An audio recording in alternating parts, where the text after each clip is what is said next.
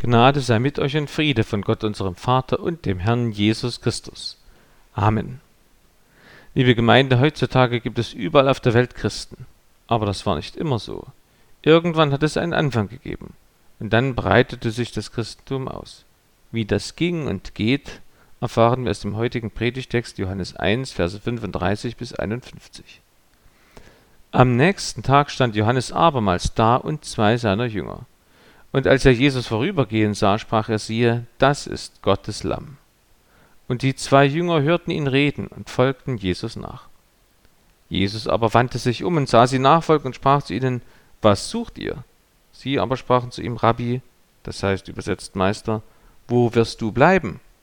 Er sprach zu ihnen, kommt und seht. Sie kamen und sahen's und blieben diesen Tag bei ihm. Es war aber um die zehnte Stunde. Einer von den Zweien, die Johannes gehört hatten und Jesus nachgefolgt waren, war Andreas, der Bruder des Simon Petrus. Der findet zuerst seinen Bruder Simon und spricht zu ihm, wir haben den Messias gefunden, das heißt übersetzt der Gesalbte. Und er führte ihn zu Jesus. Als Jesus ihn sah, sprach er, du bist Simon, der Sohn des Johannes, du sollst Kephas heißen, das heißt übersetzt Fels. Am nächsten Tag wollte Jesus nach Galiläa ziehen und findet Philippus und spricht zu ihm, folge mir nach. Philippus aber war aus Bethsaida, der Stadt des Andreas und des Petrus. Philippus findet Nathanael und spricht zu ihm, wir haben den gefunden, von dem Mose im Gesetz und die Propheten geschrieben haben, Jesus, Josefs Sohn aus Nazareth. Und Nathanael sprach zu ihm, was kann aus Nazareth Gutes kommen? Philippus spricht zu ihm, komm und sieh. Jesus sah Nathanael kommen und sagt von ihm, siehe ein rechter Israelit, in dem kein Falsch ist. Nathanael spricht zu ihm, woher kennst du mich? Jesus antwortete und sprach zu ihm, bevor Philippus dich rief, als du unter dem Feigenbaum warst, habe ich dich gesehen. Nathanael antwortete ihm, Rabbi, du bist Gottes Sohn, du bist der König von Israel. Jesus antwortete und sprach zu ihm, Du glaubst, weil ich dir gesagt habe, dass ich dich gesehen habe unter dem Feigenbaum. Du wirst noch Größeres sehen als das. Und er spricht zu ihm, Wahrlich, wahrlich, ich sage euch, ihr werdet den Himmel offen sehen und die Engel Gottes hinauf und herabfahren über dem Menschensohn. Der Herr segne an uns sein Wort. Amen. Zuerst möchte ich einige Verse und Worte erklären. Vers 35 am nächsten Tag meint den Tag nach der Taufe Jesu Christi durch Johannes den Täufer im Jordan. Die Taufe durch Johannes hat nichts mit unserer christlichen Taufe zu tun. Von diesem Täufer Johannes ist auch hier die Rede. Johannes hatte selber Jünger. Überhaupt kam es damals häufiger vor, dass ein Lehrer Schüler um sich versammelte. Manche zogen auch durch das Land wie später Jesus. Im Johannesevangelium wird der Anfang des Wirkens Jesu als Ablauf einer Woche beschrieben. Vers 37 der andere Jünger ist Johannes der Evangelist. Wieso? Eigentlich ist das Johannesevangelium die ergiebigste Quelle für Jüngernamen unter allen Evangelien. Hier aber herrscht beredtes Schweigen, vermutlich aus Demut, der Autor nennt sich nicht selbst. Vers 38 Das Wort bleiben ist im Johannesevangelium zentral. Es beschreibt das enge Zusammenleben von Christen mit Christus. Der spricht, ich bin der Weinstock, ihr seid die Reben. Wer in mir bleibt und ich in ihm, der bringt viel Frucht denn ohne mich könnt ihr nichts tun. Wer nicht in mir bleibt, der wird weggeworfen wie ein Rebe und verdorrt, und man sammelt die Reben und wirft sie ins Feuer und sie verbrennen. Wenn ihr in mir bleibt und meine Worte in euch bleiben, werdet ihr bitten, was ihr wollt, und es wird euch widerfahren. Und an anderer Stelle sagt Jesus, wer mein Fleisch isst und mein Blut trinkt, der bleibt in mir und ich in ihm. Vers 39 Die zehnte Stunde ist 16 Uhr. So eine genaue Angabe gibt es außerhalb des Passionsberichtes im Johannesevangelium nur noch einmal. Wahrscheinlich wird hier sogar die Uhrzeit angegeben, weil es um Johannes eigene Berufung geht, den wichtigsten Moment seines Lebens. Vers 42 Simon bekam seinen Beinamen Petrus schon hier und nicht erst, als er Jesus in Caesarea Philippi als den Sohn Gottes bekannte. Mehrere Apostel erhielten von Jesus einen neuen Namen als Ausdruck des Neuen, das er ihnen verliehen hatte. Den Bartholomäus nannte er Nathanael, das bedeutet Gottesgabe. Levi wurde von Jesus Matthäus genannt, das heißt Geschenk Jahwes. Jakobus und Johannes schließlich nannte Jesus Boanerges oder Donnersöhne, womöglich eine Anspielung auf ihr hitziges Temperament. Die Namensänderung durch Jesus ist Ausdruck seiner göttlichen Vollmacht. Und sie erinnert an die Namensgebung der Tiere und Evas durch Adam bei der Schöpfung. Die Aussage ist dann, mit Jesus bricht die Neuschöpfung an, die messianische Zeit. Kephas ist hebräisch und bedeutet Stein oder Fels. Petros ist die griechische Übersetzung davon und Petrus ist die lateinische Variante des griechischen Petros. Vers 43 Ein weiterer Tag dieser Startwoche. Jesus zieht vom Jordantal nach Norden Richtung Galiläa. Dort war er ja aufgewachsen in Nazareth. Vers 44 Bethsaida heißt übersetzt etwa Fischhausen und liegt am Nordufer des Sees Genezareth. Vers 45 Nathanael stammt auch aus Galiläa, konkret aus der Stadt Kana. In diese Stadt zieht Jesus, um dort im nächsten Kapitel auf der Hochzeit zu erscheinen. Vers 46 Gutes ist entweder eine Umschreibung für den Messias oder bezeichnet Gott des Messias im Unterschied zu einem falschen Messias. Vers 50 Eine Parallele gibt es in Kapitel 20. Der zuerst ungläubige Apostel Thomas glaubt auch erst, dass Jesus Christus auferstanden ist, als er seine Nägelmale sieht. Hier scheint ein Gegensatz zwischen Hören und Sehen zu bestehen. Hören führt zum Glauben, aber ein Tag kommt, wo wir größere Dinge sehen werden, als wir gehört haben. Größeres, was Nathanael sehen wird, damit sind sowohl Jesu Christi Wunder, wie das direkt auf unseren Predigtext folgende Weinwunder auf der Hochzeit zu Kana gemeint, natürlich auch Jesu Kreuz, Auferstehung und Himmelfahrt, als auch der wundersame Lauf des Evangeliums durch die Jünger in die ganze Welt, sowie die Verherrlichung der Jünger nach dem Weltgericht. Zusammengefasst bedeutet das Größere, Jesus ist Gott und seine Nachfolger werden ihm ähnlich werden. Vers 51 Für wahrlich, wahrlich stehen im griechischen Neuen Testament die unübersetzten hebräischen Worte Amen, Amen. Das heißt, was ich euch sage, ist völlig sicher, ihr könnt euch darauf verlassen. Engel Gottes im Unterschied zu den gefallenen Engeln des Satans, den Dämonen. Die hinauf- und herabsteigenden Engel erinnern ganz klar an den Traum Jakobs von der Himmelsleiter. Da heißt es, Jakob träumte, und siehe, eine Leiter stand auf Erden, die rührte mit der Spitze an den Himmel, und siehe, die Engel Gottes stiegen daran auf und nieder. Und der Herr stand oben darauf und sprach, Ich bin der Herr, der Gott deines Vaters Abraham und Isaaks Gott. Siehe, ich bin mit dir und will dich behüten, wo du hinziehst, und will dich wieder herbringen in dies Land. Denn ich will dich nicht verlassen, bis ich alles tue, was ich dir zugesagt habe. Als nun Jakob von seinem Schlaf aufwachte, sprach er fürwahr, der Herr ist an dieser Stätte, und ich wusste es nicht. Und er fürchtete sich und sprach, wie heilig ist diese Stätte. Hier ist nichts anderes als Gottes Haus, und hier ist die Pforte des Himmels. Und Jakob nannte die Stätte Bethel. Jesus ist in Person Bethel, die Himmelspforte, der Ort der Begegnung Gottes mit den Menschen. Jesus selber ist die Leiter, die Brücke zwischen Himmel und Erde. Gott ist allgegenwärtig. Zu finden aber ist er nicht überall, sondern nur dort, wo er sich gibt. Zum Beispiel in Bethel, aber auch im brennenden Dornbusch oder im Tempel. Aber seit Jesus Christus ist er für alle Menschen anzutreffen in Jesus Christus. Auch an anderen Stellen öffnet sich wegen Jesus der Himmel. Am Tag vorher bei seiner Taufe, bei der Steinigung des Erzmärtyrers Stephanus und als Petrus von Jesus darauf vorbereitet wird, den Heiden Cornelius zu taufen. Und schließlich heißt es in Offenbarung 19, Vers 11, ich sah den Himmel aufgetan. Wir hören heute von Begegnungen zwischen ganz normalen Menschen in einem ziemlich kleinen und damals unbedeutenden Land der Welt. Wie konnte daraus die Weltkirche werden? Das wird uns vor Augen gestellt durch die sieben Stufen der Nachfolge oder sieben Schritte, die zur Nachfolge führen bzw. zur Nachfolge gehören. Deshalb möchte ich einige Aussagen des Predigtextes so bündeln. Die sieben Schritte der Nachfolge. Erstens von Jesus hören, zweitens zu Jesus gehen, drittens von Jesus gesehen werden, viertens Jesus sehen, fünftens andere rufen, sechstens ein anderer werden und siebtens durch Jesus in den Himmel sehen. Die erste Stufe der Nachfolge ist es, von Jesus zu hören. Im Predigtext heißt es, die zwei Jünger hörten Johannes über Jesus reden und folgten Jesus nach. Der Glaube kommt aus dem Hören, schreibt Paulus. Deswegen kann eine Veranstaltung ohne eine Lesung aus der Bibel nicht Andacht oder Gottesdienst genannt werden, weil ohne das Hören auf Gottes Wort keine Nachfolge möglich ist. Die Verlesung des Evangeliums ist der erste Höhepunkt des Gottesdienstes. Der zweite Höhepunkt ist das heilige Abendmahl. Unser wichtigstes Argument im Gespräch mit Nichtchristen ist, aus der Bibel vorzulesen oder zu erzählen. Ebenso ist es wichtig, bei der Seelsorge ein geeignetes Bibelwort zu lesen. Summa summarum, man kann nicht Christ werden und bleiben, ohne in der Bibel zu lesen. Deswegen rufe ich euch auch heute zu, lest täglich in der Bibel. In unserem heutigen Predigtext erfahren wir ganz ausführlich, wer Jesus eigentlich ist. Es wimmelt nur so von Titeln und Bezeichnungen für Jesus. Deshalb möchte ich sie alle bereits an dieser Stelle erklären. Erster Titel Lamm Gottes in Vers 36. Wenige Verse vor unserem Predigtext hatte Johannes diesen Titel zum ersten Mal gebraucht und hinzugefügt, dass der Welt Sünde trägt. Wir singen es bei jedem heiligen Abendmahl. Johannes stellt eine Verbindung her zwischen der Prophezeiung auf den Messias und Jesus von Nazareth. Der Prophet Jesaja schrieb über den Messias: Der Herr warf unser aller Sünde auf ihn.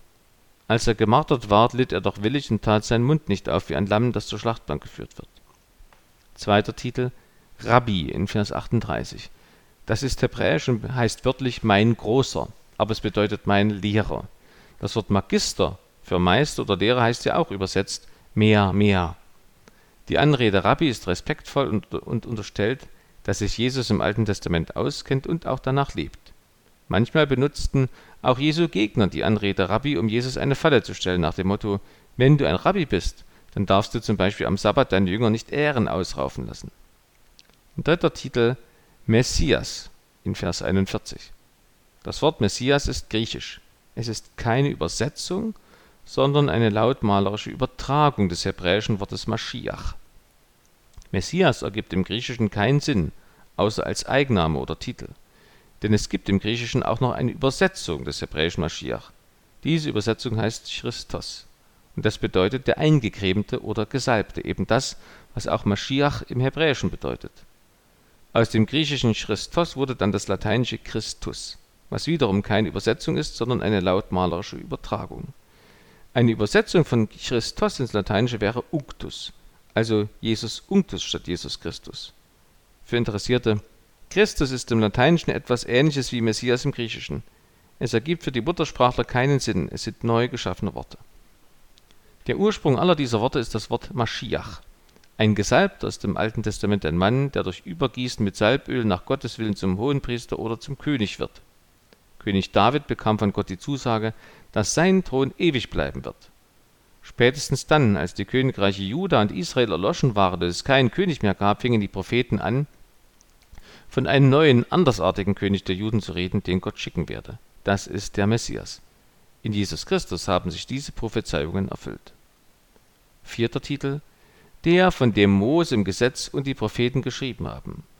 Damit ist wahrscheinlich am ehesten die Bibelstelle gemeint, wo Mose zu den Juden sagt, einen Propheten wie mich wird dir der Herr dein Gott erwecken aus dir und aus deinen Brüdern. Dem sollt ihr gehorchen. Das bedeutet, Jesus steht in Kontinuität zum Gesetz des Mose. Er sagt ja selbst, ihr sollt nicht meinen, dass ich gekommen bin, das Gesetz oder die Propheten aufzulösen. Ich bin nicht gekommen aufzulösen, sondern zu erfüllen. Fünfter Titel Josefs Sohn. Jesus war rechtlich Josefs Sohn, weil er in der Ehe von Josef und Maria zur Welt kam. Das ist bei uns heute rechtlich noch genauso. Und weil Josef von David abstammt, ist Jesus auch Davids Sohn. So wird er auch manchmal in der Bibel angesprochen. Biologisch ist Jesus aber nur der Sohn der Maria, nicht auch des Josef. Denn Gott, der Heilige Geist, hat Maria schwanger gemacht. Sechstens. Jesus aus oder von Nazareth. Das ist eine Herkunftsbezeichnung, wie wir sie von unseren Adligen kennen, zum Beispiel Diederich von Lindenau 1181. Siebente Bezeichnung Gottes Sohn. So wie jeder Sohn ein Mensch ist wie sein Vater, so ist Jesus Gott wie sein Vater. Verschiedene Bibelstellen aus dem Alten Testament weisen darauf hin, dass der Messias Gottes Sohn ist, zum Beispiel Psalm 2, Kundtun will ich den Ratschluss des Herrn, er hat zu mir gesagt, du bist mein Sohn, heute habe ich dich gezeugt. Und natürlich die Ankündigung Gabriels an Maria. Der Heilige Geist wird über dich kommen und die Kraft des Höchsten wird dich überschatten. Darum wird auch das Heilige, das geboren wird, Gottes Sohn genannt werden. Achter Titel König von Israel. Damit war zunächst Jahwe gemeint, aber dann auch der Messias. Denkt nur an Sacharja 9, was am ersten Advent in Supalmarum zitiert wird. Tochter Zion, freue dich sehr, und du, Tochter Jerusalem, jauchze, denn siehe, dein König kommt zu dir, ein Gerechter und ein Helfer, arm und reitet auf einem Esel. Gabriel prophezeit es der Maria auch. Gott, der Herr, wird ihm den Thron seines Vaters David geben, und er wird König sein über das Haus Jakob in Ewigkeit, und sein Reich wird kein Ende haben. Und schließlich der neunte Titel Menschensohn. Beim Propheten Daniel wird die Erwartung geäußert, dass im Zusammenhang der Endereignisse am Himmel einer wie ein Menschensohn erscheint, dem von Gott nach dem letzten Gericht die Weltherrschaft übertragen wird. Später wird Menschensohn als Titel verwendet und bezeichnet eine messianische Gestalt, die in Gottes Auftrag und Vollmacht das letzte Gericht abhalten wird. Jesus hat diesen Titel sehr oft für sich selbst in Anspruch genommen. Zur Nachfolge gehört also, dass wir Jesus hören und auch wissen, wer dieser Jesus eigentlich ist. Kurzer Hinweis, nicht alle Schritte werde ich so umfangreich darstellen wie diesen ersten Schritt der Nachfolge. Der zweite Schritt der Nachfolge lautet zu Jesus gehen. Die zwei Jünger hörten ihn reden und folgten Jesus nach. So heißt es im Predigtext. Das Hören ist die Voraussetzung für den Glauben, aber es ist noch kein Glaube. Aus dem Hören wird Glauben, wenn man tut, was man hört. Die zwei Jünger des Täufers damals hörten Worte über Jesus und folgten Jesus nach. Wissen und Handeln sind zwei Paar Schuhe. Etwas von Jesus zu wissen bedeutet noch lange nicht, dass ich Christ bin. Denken an das leidige Thema Abnehmen. Die meisten Menschen wissen genau, was zur Gewichtszunahme führt und was sie deshalb tun müssten, um Pfunde zu verlieren. Das heißt noch lange nicht, dass sie es dann auch tun und zum Beispiel Sport treiben und auf Süßigkeiten verzichten. Genauso ist es mit Jesus. Wenn ich etwas von Jesus weiß, bin ich noch lange kein Christ. Ihr wisst, es gibt nichts Gutes, außer man tut es. So ist es mit Gottes Wort auch, man muss es tun. Man muss zu Jesus gehen, dann glaubt man. Wenn ich zu Jesus gehe, erlebe ich den dritten Schritt der Nachfolge. Ich werde von Jesus gesehen. Da kann man denken, weiß denn Jesus nicht alles, wie wir zum Beispiel bei Nathanael hören? Wieso sieht Jesus uns dann nicht, wenn wir nicht zu ihm kommen? Die Antwort, Jesus sieht uns immer. Aber wenn wir zu ihm kommen, sieht er, dass wir für ihn offen sind, an ihm Interesse haben, ihm begegnen wollen. Im Predigtext heißt es, Jesus aber wandte sich um und sah sie nachfolgen. Jesus sieht sozusagen, dass die beiden für den nächsten Schritt bereit sind. Deswegen stellte ihnen eine Frage. Was sucht ihr? Sie aber sprachen zu ihm Rabbi, das heißt übersetzt Meister, wo wirst du bleiben? Er sprach zu ihnen, kommt und seht. Sie kamen und sahen's und blieben diesen Tag bei ihm. Nun wird aus dem Weg zu Jesus ein Leben mit Jesus kein Hören von Jesus oder ein Reden über Jesus. Kommt und seht. Die zwei taten es und wurden Jesus-Jünger. Was sucht ihr? Das sind die ersten Worte von Jesus im Johannesevangelium. Damit spricht er alle Menschen an, auch uns heute, die wir seine Worte hören. Genauso mit seinem zweiten Satz, kommt und seht. Deshalb ist das Johannesevangelium geschrieben worden, damit jeder sich von Jesus eingeladen weiß. Nicht Jesus überzeugt uns von sich, er fordert uns lediglich dazu auf, dass wir selbst uns überzeugen können. Dass wir uns selbst ein Bild von Jesus machen und erkennen, dass er der Messias ist, der Retter. Der, der mein Leben frei macht, bei dem es sich lohnt, ihm nachzufolgen, also bei ihm zu bleiben. Jesus sieht auch den Bruder von Andreas, Simon, dem er den Beinamen Petrus gibt. Das Sehen von Jesus ist auch wie eine Sichtung. Im Bruchteil einer Sekunde erfasst Jesus das, was Simon betrifft und er teilt ihm das mit, was für Petrus das Wichtigste ist, seinen Beinamen, der auf seine Funktion in der Gemeinde hinweist. Jesus sieht schließlich wenig später auch den Nathanael. Da heißt es, Jesus sah Nathanael kommen und sagt von ihm, siehe, ein rechter Israelit, in dem kein Falsch ist. Und weiter, bevor Philippus dich rief, als du unter dem Feigenbaum warst, habe ich dich gesehen. Daran können wir noch einmal erkennen, dass Jesus über jeden Menschen Bescheid weiß, wie über Nathanael. Aber das heißt noch lange nicht, dass er ihn so ansieht wie der Nathanael, als der sich auf den Weg zu Jesus macht. Wir können uns nicht darauf verlassen und sagen, Jesus weiß, wie es mir geht, wenn er mich liebt, wird er mich schon zum Christen machen. Das tut Jesus in Ausnahmefällen, wie bei Paulus. Aber in der Regel und auch in unserem Predigtext drängt sich Jesus nicht auf. Auch durch unseren heutigen Predigtext werden wir aufgerufen, uns auf den Weg zu Jesus zu machen. Das heißt auch, dass wir uns bemühen, dass Jesus uns so ansieht wie die zwei Jünger, so wie Petrus und Nathanael. Jesus lädt uns ein, ihm unter die Augen zu treten. So wie man sich bei einer Erkrankung dem Arzt vorstellt, damit er mein krankes Bein ansieht. Oder so, wie man im Krankheitsfall eine zweite Meinung einholt. Vielleicht geht es jemandem unter uns so, dass er sich schon bei anderen Religionen umgeschaut hat oder in anderen christlichen Konfessionen und Gemeinden.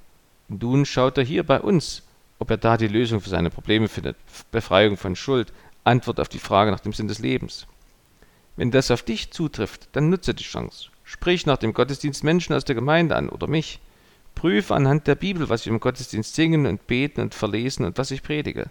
Mach dir selber ein Bild, du bist mit deinen Fragen herzlich willkommen. Jesus sagt, Das Auge ist das Licht des Leibes. Man könnte auch sagen, Jesus ruft uns hier auf, uns in sein Licht zu stellen. Wie manche Leute im Winter ins Sonnenstudio gehen und sich der Höhensonne aussetzen, so können wir uns dem Licht der Welt aussetzen, Jesus Christus. Wir treten unter seine Augen in der Hoffnung, dass unser Leben heil und hell wird. Die vierte Stufe der Nachfolge ist es, dass wir Jesus sehen. Es heißt, sie kamen und sahens und blieben diesen Tag bei ihm. Die beiden Jünger kannten Jesus nicht mehr nur vom Hörensagen, sondern haben sich ein eigenes Bild gemacht. Für diese Situation gibt es eine Vorschattung im Alten Testament, und zwar bei Hiob. Der ringt lange mit Jahwe und behauptet, Jahwe habe nicht recht, sondern Hiob habe recht. Am Ende spricht Jahwe direkt mit ihm. Da antwortet Hiob, ich hatte von dir nur vom Hörensagen vernommen, aber nun hat mein Auge dich gesehen. Darum gebe ich auf und bereue in Staub und Asche. Man könnte für das Wort sehen auch das Wort verstehen benutzen. Wenn die Jünger Jesus sehen, dann verstehen sie ihn wirklich wie Hiob damals Jahwe. Es kann also durchaus eine Weile dauern, bis ich verstanden habe, dass Jesus der Christus ist, der Sohn Gottes. Wundert euch also nicht, wenn ihr zu Jesus kommt und bei euch erst einmal immer neue Fragen auftauchen. Kein Mensch nimmt an, dass er die Schulmathematik versteht, nachdem er eine Seite im Mathebuch gelesen hat. Das braucht Zeit. So auch mit Jesus. Und wenn ich dann Jesus verstehe, dann hat das unmittelbare Folgen. Darum geht es in der fünften Stufe der Nachfolge. Sie heißt, andere Menschen zu Jesus einzuladen. Andreas lädt Petrus ein, Philippus den Nathanael. Von Andreas können wir vier Informationen über die Einladung zu Jesus, über das Evangelisieren lernen. Erstens, alle Christen sind Evangelisten. Und damit ist nicht gemeint, im Stadion oder auf YouTube Menschen zu Jesus einzuladen. Wörtlich steht da, er findet zuerst seinen eigenen Bruder Simon. Evangelisierung beginnt in der Familie. Unser Hauptmissionsfeld ist die Familie sowie der Freundes- und Bekanntenkreis. Wenn ich Christ bin, bin ich zugleich der Evangelist meiner Familie. Ich sage nicht, dass das leicht ist. Ich sage nur, dass wir an Andreas sehen, was passiert, wenn wir Jesus sehen, also wenn wir Jesus verstanden haben.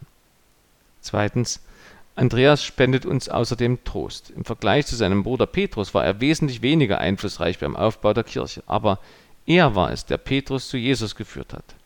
Ohne ihn gäbe es vielleicht keinen Petrus. Im Alpha-Kurs wird dazu eine schöne Geschichte erzählt. Albert McMakin war als junger Mann in den 50er Jahren Christ geworden und wohnt auf dem Lande. Deshalb lud er seine gleichaltrigen Freunde ein, mit seinem Traktor mit Anhänger in die Stadt zur Evangelisation zu fahren. Viele kamen gern mit. Nur der Playboy des Dorfes, der coolste Typ, hatte keine Lust. Da bot ihm an, kommst du mit, wenn du den Traktor fahren darfst? Er kam mit. Er ließ sich taufen und wurde später einer der bekanntesten Evangelisten, Billy Graham. Nicht jeder von uns ist dazu berufen und kann ein Billy Graham sein, aber jeder von uns ist berufen und kann ein Albert McMakin sein. Wer weiß, vielleicht wird ein Freund von dir später Bischof. Hauptsache, du lädst ihn zu Jesus ein. Das dritte, was wir lernen können, evangelisieren heißt, Menschen zu Jesus zu führen. Also, dass mein Freund in Kontakt mit Jesus kommt, die Bibel liest, zu Jesus betet. Unser oberstes Ziel soll nicht sein, für unsere Gemeinde Zuwachs zu generieren oder die Gliederzahl unserer Landeskirche zu erhöhen oder dass Menschen religiös werden oder sich spirituell fortbilden, sondern Menschen zu Jesus zu führen, sie mit Jesus in Berührung zu bringen.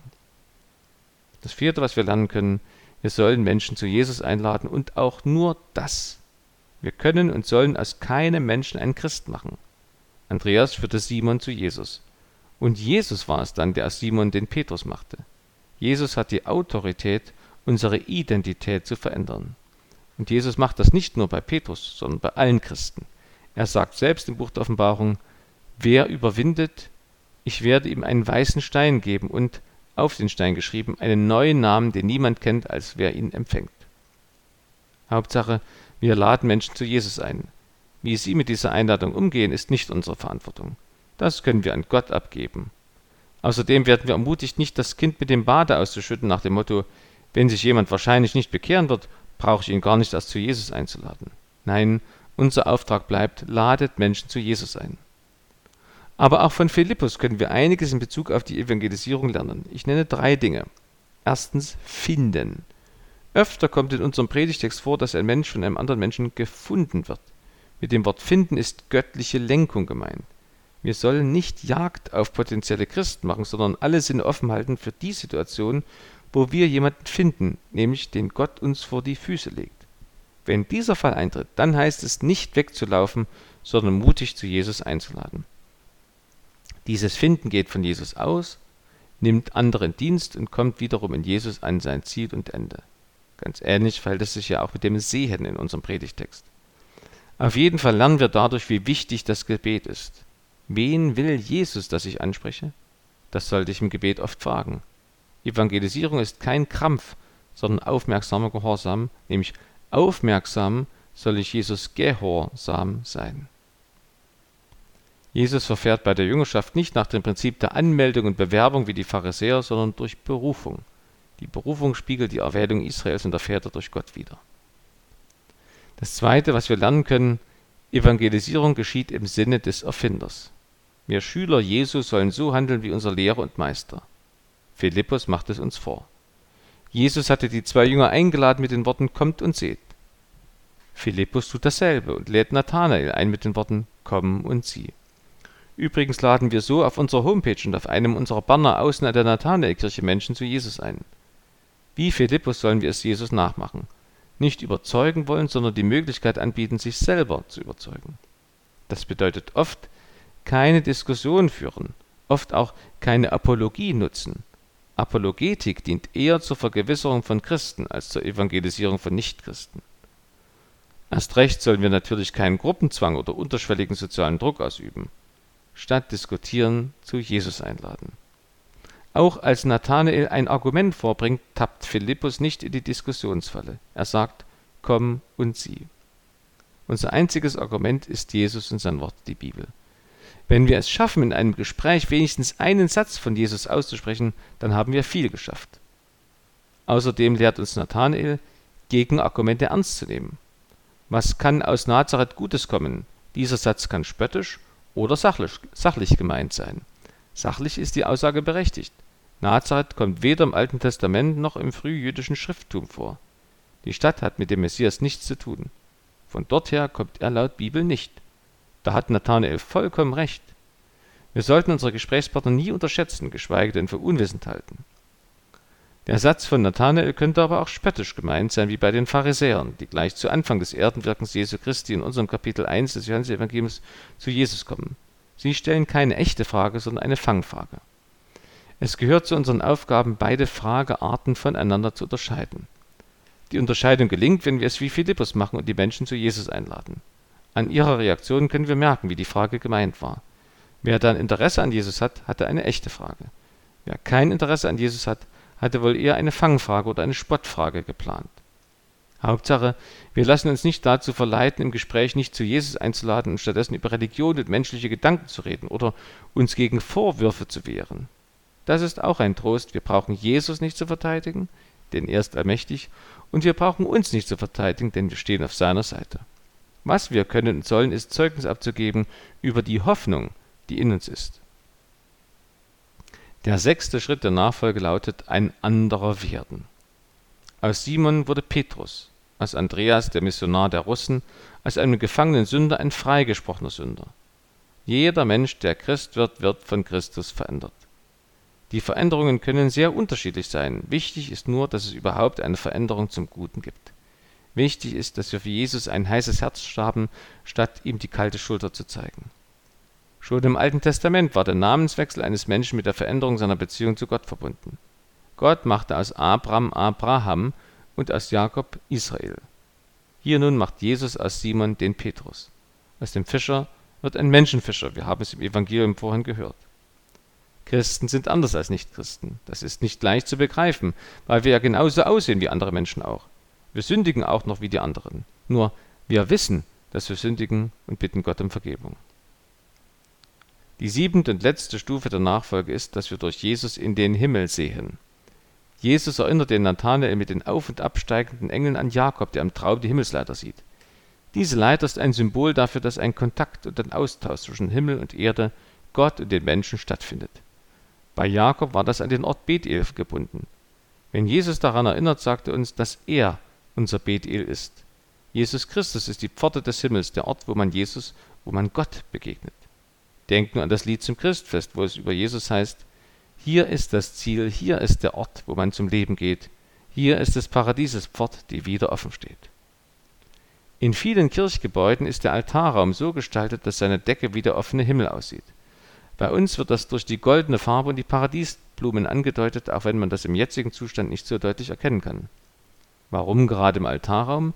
Weil dort der Altar steht, der Opfertisch der Kirchgemeinde. Dort feiern wir das Opfer Jesu Christi, das heilige Abendmahl. Dadurch sind wir körperlich mit Jesus verbunden, mit dem Himmel verbunden. Jesus ist der Ort der Gottesbegegnung, weil er wahrer Mensch und wahrer Gott zugleich ist. Das ist einmalig und das ist unendlich wichtig für uns Menschen. Es ist die Lösung für ein Problem. Vielleicht habt ihr das schon öfter bedacht. Gott kann nur von Gott erkannt werden, steht in der Bibel, und auch, dass der natürliche Mensch ohne den Heiligen Geist nichts von Gott versteht. Dann steht die Frage, wie soll denn da überhaupt ein bis dahin ohne Gott lebender Mensch zu Gott finden? Das ist doch ausgeschlossen, wenn Gott nur von Gott erkannt werden kann. Die Lösung heißt Jesus Christus. Er ist wahrer Mensch und wahrer Gott. Als wahren Menschen können wir alle Jesus erkennen, etwas von ihm lesen, über ihn und seine Worte nachdenken. Diesem Jesus kann man sich rein weltlich und menschlich nähern. Doch wenn man einmal bei ihm ist, dann entdeckt man mehr. Wie Petrus, der an Jesus Gottes Sohn erkennt, oder wie Nathanael, der in Jesus den König von Israel wahrnimmt. Jesus Christus ist die Schnittmenge zwischen Reich Gottes und Welt. Jesus ist die einzige offene Stelle, um in das System Gottes eintreten zu können. Man könnte auch sagen, Gott hat selbst einen Hack programmiert, damit wir in sein System eindringen und uns dort aufhalten können wie Hacker in ein fremdes Computernetzwerk. Mit dem Unterschied, dass uns Gott dazu ermutigt und den Hack sogar die Spatzen von den Dächern pfeifen lässt. Durch Jesus Christus kommen wir selber zum Vater, wie etwa Andreas und Philippus. Und wenn wir Christen geworden sind, dann sind wir kleine Christusse.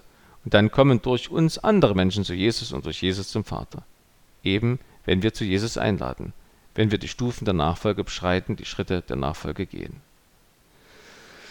Liebe Gemeinde, die sieben Schritte der Nachfolge. Erstens von Jesus hören, zweitens zu Jesus gehen, drittens von Jesus gesehen werden, viertens Jesus sehen, fünftens andere rufen, sechstens an andere werden und siebtens durch Jesus in den Himmel sehen. Gebe Gott, dass wir durch unseren Weg zu und mit Jesus andere geworden sind und es bleiben. Lasst uns durch das Predigtlied unsere Taufe und unser Versprechen bei der Konfirmation bekräftigen, eben weil wir durch Jesus Christus andere Menschen, Christen geworden sind. Amen.